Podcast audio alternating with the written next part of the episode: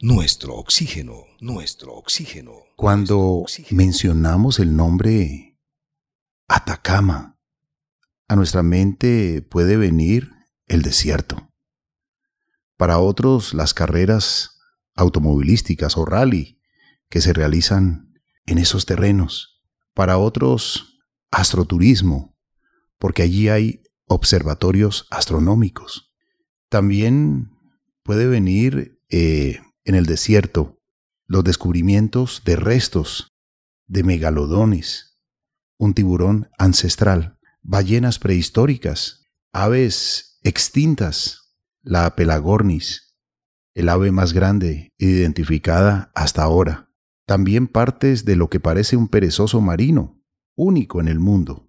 Y todo esto son algunos de los hallazgos fósiles de la historia que expertos en todo el mundo admiran de Atacama. Pero, ¿han escuchado ustedes, amables oyentes, sobre la fosa de Atacama y esta gran expedición en la cual una mujer latinoamericana sería la primera mujer en llegar allí a 8.069 metros de profundidad? Una expedicionaria que estuvo desde antes, durante y después de toda esta aventura científica, pero al mismo tiempo ella como expedicionaria, escritora, investigadora, Ángela Posada Swafford, estará con nosotros para llevarnos a las profundidades del océano, para que a través de su narrativa, a través de su experiencia, el conocimiento de todo lo que significó la preparación y este viaje y todo este grupo interdisciplinario de científicos lograr con éxito esta gran investigación, esta gran expedición. Por primera vez, seres humanos observan lo que ocurre frente a las costas chilenas, una región dibujada por el choque de las placas de Nazca y Sudamericana. Y antes de darle la bienvenida a Ángela Posada Swafford, quiero compartir una frase de John Fitzgerald Kennedy.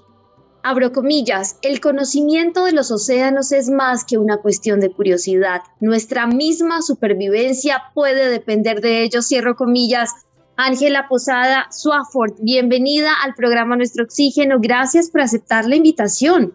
Muchas gracias, Marianne, eh, y también Carlos. Para mí siempre es una delicia estar con ustedes porque, como lo he dicho en otras ocasiones, es de los pocos programas donde uno realmente tiene el tiempo de explayarse y hablar eh, un poco más profundamente de cosas interesantes. Y para nosotros es un verdadero privilegio tenerla, porque usted es periodista científica, autora de libros, además escribe para la revista National Geographic en inglés, en la versión impresa, también para importantes diarios y revistas a través de diferentes eh, periódicos del mundo. También es escritora, escritora del hielo, un libro interesante eh, que usted como expedicionaria pues logró vivir esa experiencia en la Antártida y ahora en la fosa de Atacama con una profundidad de 8.069 metros, usted iba a convertirse en la primera mujer latinoamericana en bajar a esta profundidad. Pero algo pasó. Ángela, cuéntenos sobre esta preparación que usted tuvo. Eh, la vimos con el traje, la vimos con los científicos, la vimos con todo el grupo interdisciplinario que trabaja precisamente en esta maravillosa expedición. Pues sí, fíjate, eh, fue un poco eh, una tristeza, pero al mismo tiempo fue muy interesante participar en la expedición. Lo que pasó es que cuando uno explora los sitios más extremos de la Tierra, es lo mismo que pasa en el espacio, pues a veces pasan cosas.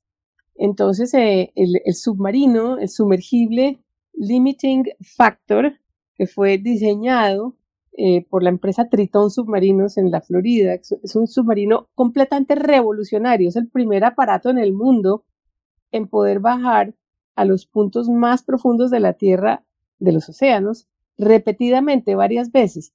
Y claro, todavía pues es, una, es un aparato que apenas duró cuatro o cinco años en, en desarrollo y aunque lleva 100 inmersiones a, muchos puntos profundos en los mares del mundo, pues a veces simplemente pasan cosas chiquitas que con el sonar, que con eh, cierto pequeñas eh, cosas que más que desperfectos son como alertas para los diseñadores y para los técnicos a bordo del buque nodriza, este submarino, en decir, preferimos la seguridad a, que haya pues cualquier cosa allá abajo eh, es un poco lo que pasaría con la NASA, ¿cierto? Cuando hay alguna cosita con un cohete inmediatamente abortan. Entonces, justamente la, la inmersión que se abortó, pues fue la última que iba a ser la mía, pero lo lindo es que nació una relación de amistad muy bonita con el jefe, el dueño de, de este sistema, él lo llama el sistema ADAL, ADAL con H de Hades, es el buque, el sumergible y los robots que bajan acompañando al sumergible para obtener datos e imágenes. Entonces, este hombre del cual hablamos ahora, eh, más tarde, se llama Víctor Vescovo, entra en comunicación con él, eh, tuvimos una relación muy bonita a bordo y me dijo eventualmente, pues ya te tocará. Entonces, vamos a ver si en el futuro se me da. ¿Cuándo comienza esta aventura? Eh, yo sé que usted ha estado precisamente en un sumergible hace 15 años bajó a 900 metros. Eh, para usted esto era prácticamente otra aventura más de las tantas que Ángela Posada ha realizado en diferentes lugares del planeta. Para nosotros, Ángela, pues escucharle sobre esta nueva aventura, esta nueva expedición, esta nueva investigación, este nuevo documento que usted registra para la historia, para la ciencia, realmente eh, hoy divulgarlo en un lenguaje sencillo ante los amables oyentes, pues realmente es un privilegio. Entonces, le escuchamos toda esta aventura.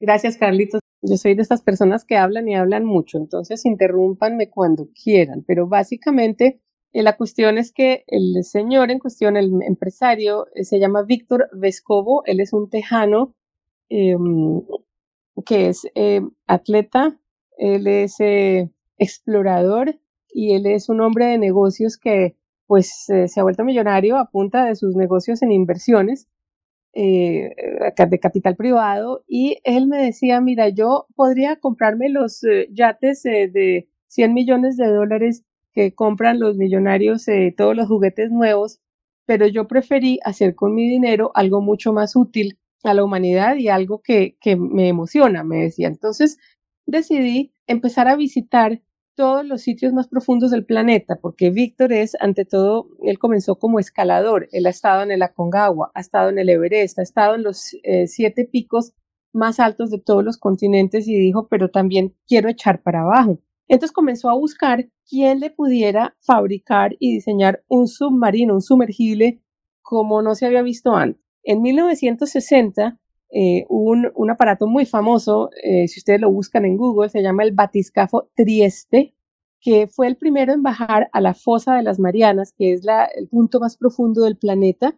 Eso tiene 10.935 metros. Eso está en, eh, frente a la isla de Guam, en el Pacífico, y fue increíble. El Trieste llegó allí tripulado con dos personas mm, y fue un submarino muy aparatoso, muy grande, muy difícil pero era pues la tecnología de la época. Y fíjate lo interesante, lo hizo en los 60, en el año 60, justo cuando la NASA estaba también pues eh, con todo su programa espacial en pleno auge, el programa Mercurio, Mercury Gemini que llevó al Apolo y a la Luna.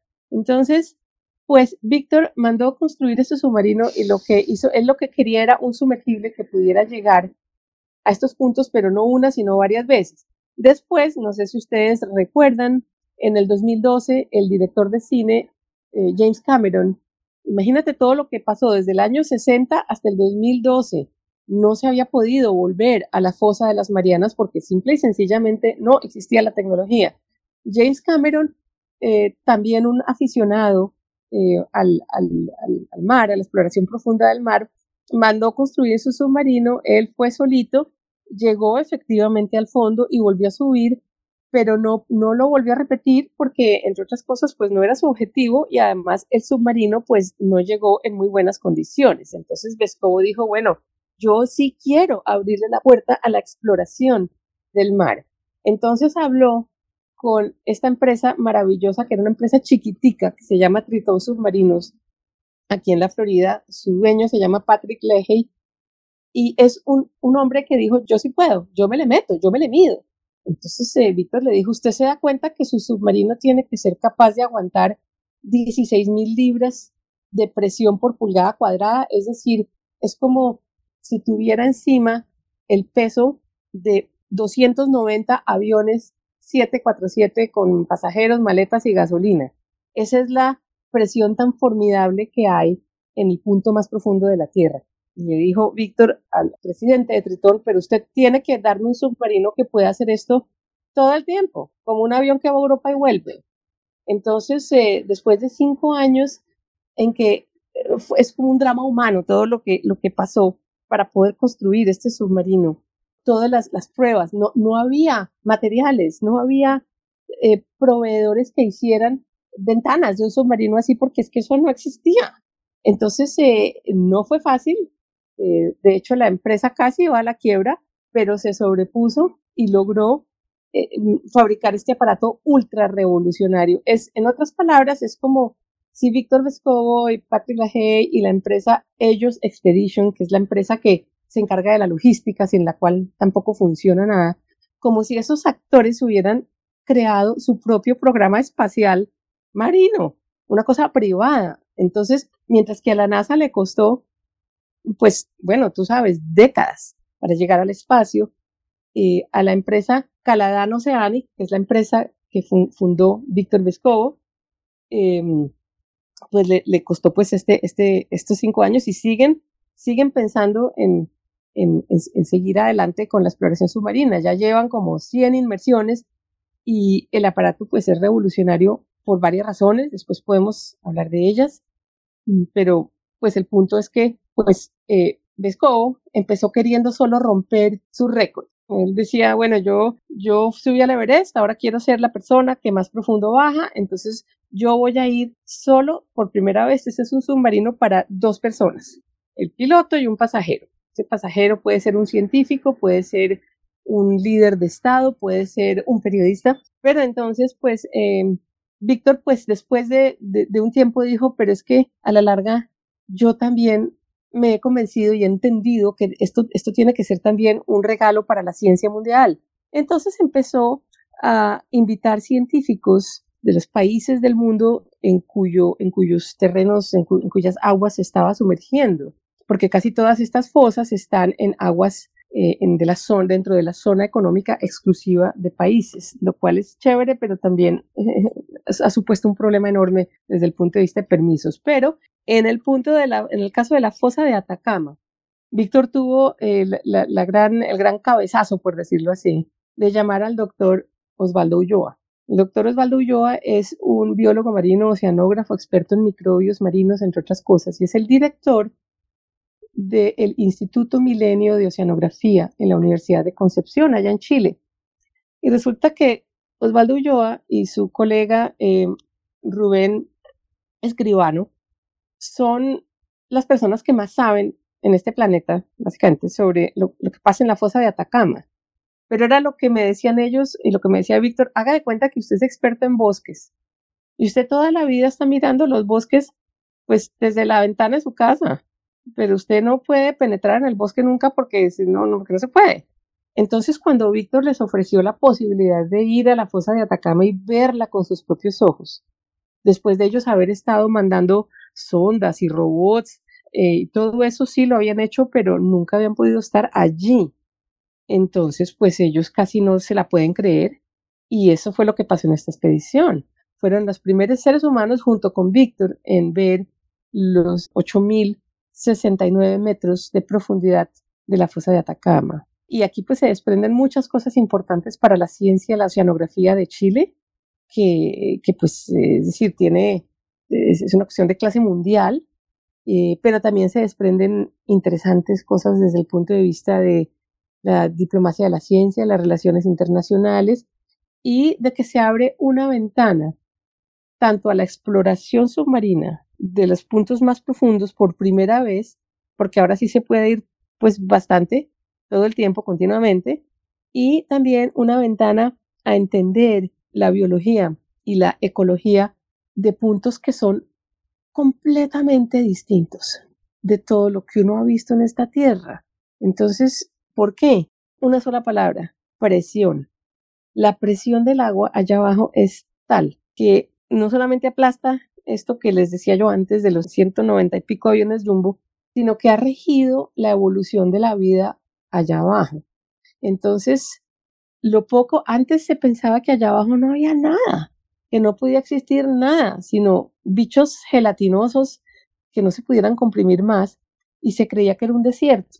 La fosa de Atacama y otras fosas que ha explorado Víctor, pero la fosa de Atacama en particular están revelándole al mundo que allá lo que hay es un jurgo de vida. Y es un jurgo de vida única, que tiene genes y estructura molecular que nos pueden enseñar tanto, pero tanto, que esta gente se coge la cabeza a dos manos y piensan, y tenemos que entender porque a lo mejor esto puede estar ligado al origen de la vida en la Tierra, sin ir más lejos.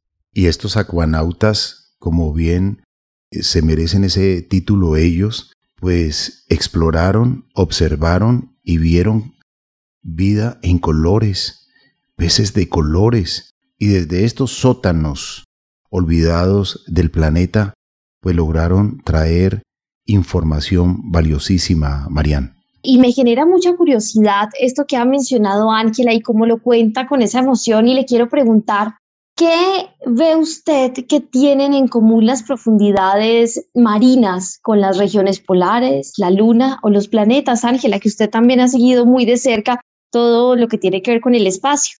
Qué buen punto traes, Marian, porque justamente no solo habiendo estado en, estos sumergibles, sino hablando con Víctor y entendiendo la ciencia, la exploración del, del océano profundo es muy, muy, pero muy parecida a la exploración espacial. Lo único que cambia es la famosa palabrita, presión. Entonces, eh, cuando tú vas al espacio, eh, tú eh, ya no tienes presión, es al revés, ¿cierto? Ya vas subiendo y hay un vacío. Entonces, las cápsulas espaciales pueden ser de paredes tan delgaditas como una lata de Coca-Cola.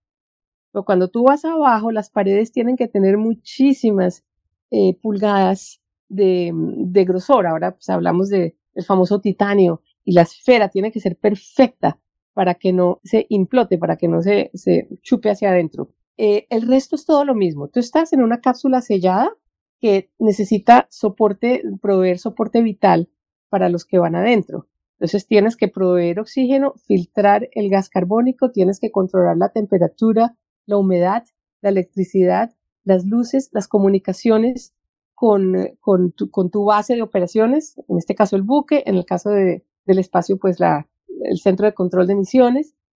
Y de cierta manera tienes que hacer ciencia, mejor dicho, de gran manera. Entonces tú como piloto, ese es otro punto, yo he hablado con los pilotos de ese sumergible, uno de los cuales es español, es una maravilla persona, Héctor Salvador, y me han dicho, mira, además de todo eso, nosotros tenemos que ser guías turísticos.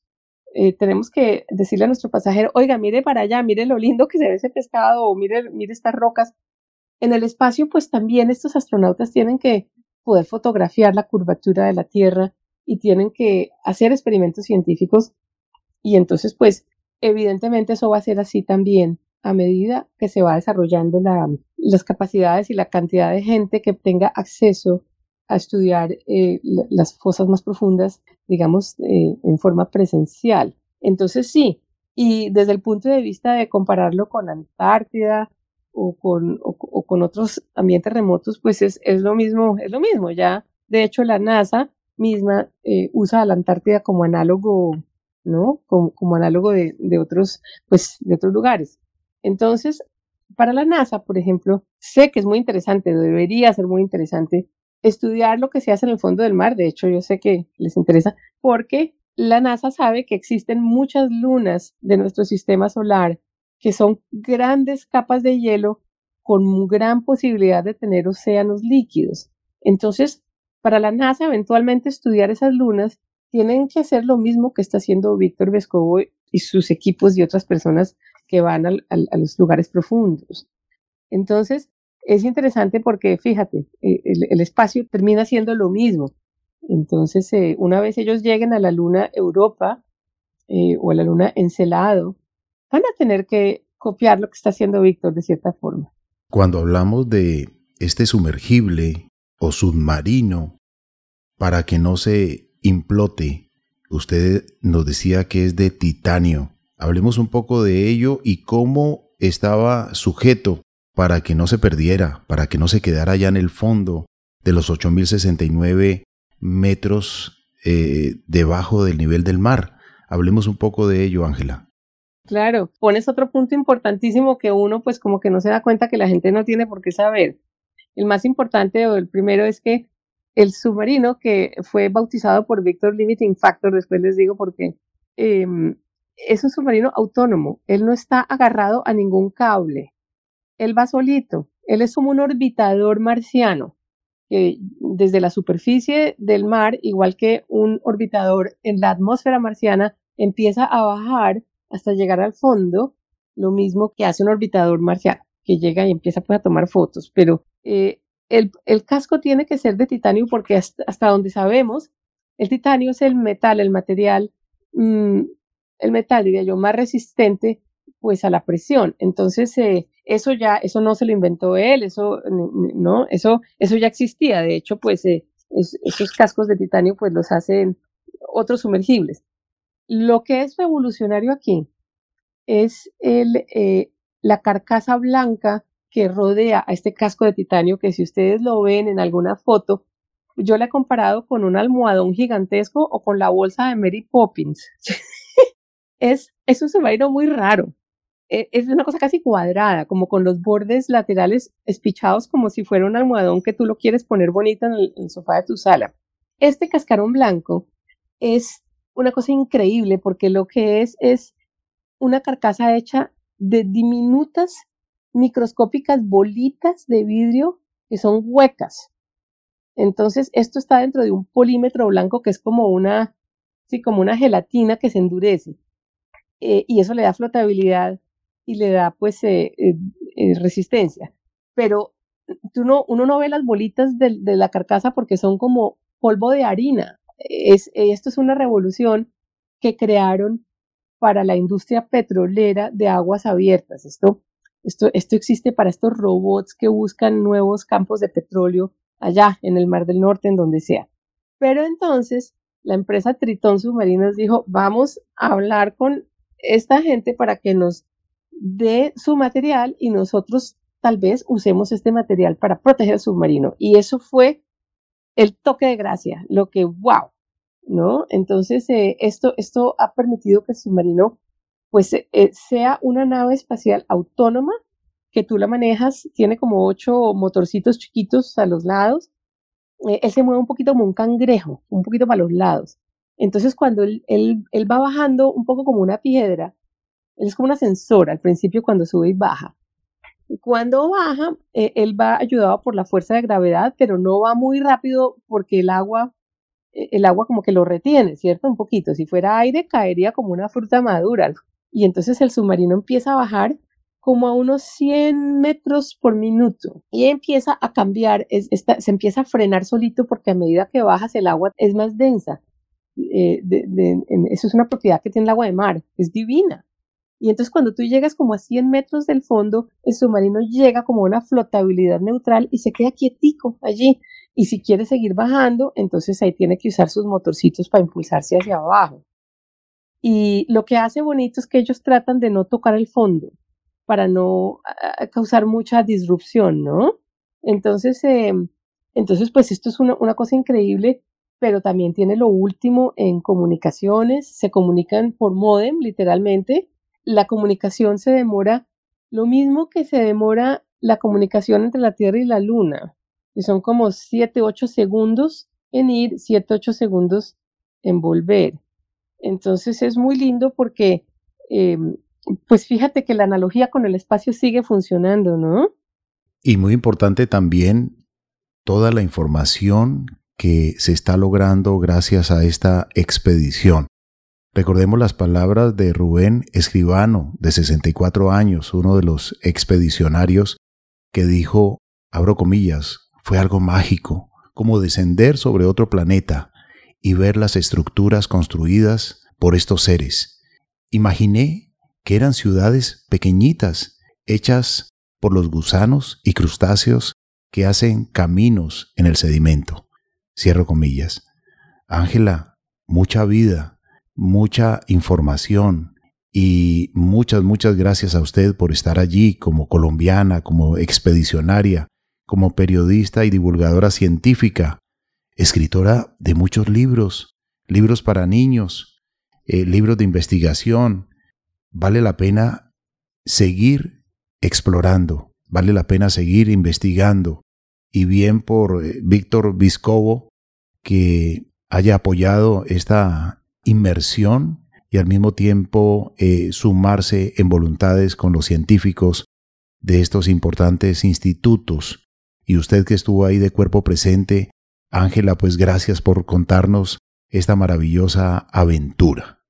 Carlos, a ti muchas gracias y, solo me despido con un par de cosas de que antes de que Víctor comenzara su esfuerzo eh, de, bajar a estos puntos profundos, eh, solo tres personas habían estado en el fondo de la fosa de las Marianas, el lugar más profundo de los océanos, al mismo tiempo que 12 personas han caminado sobre la superficie de la Luna, pero Víctor ha reversado esa ecuación y ahora ha podido llevar a 15 seres humanos al fondo de las Marianas. Eh, entonces eso es muy interesante.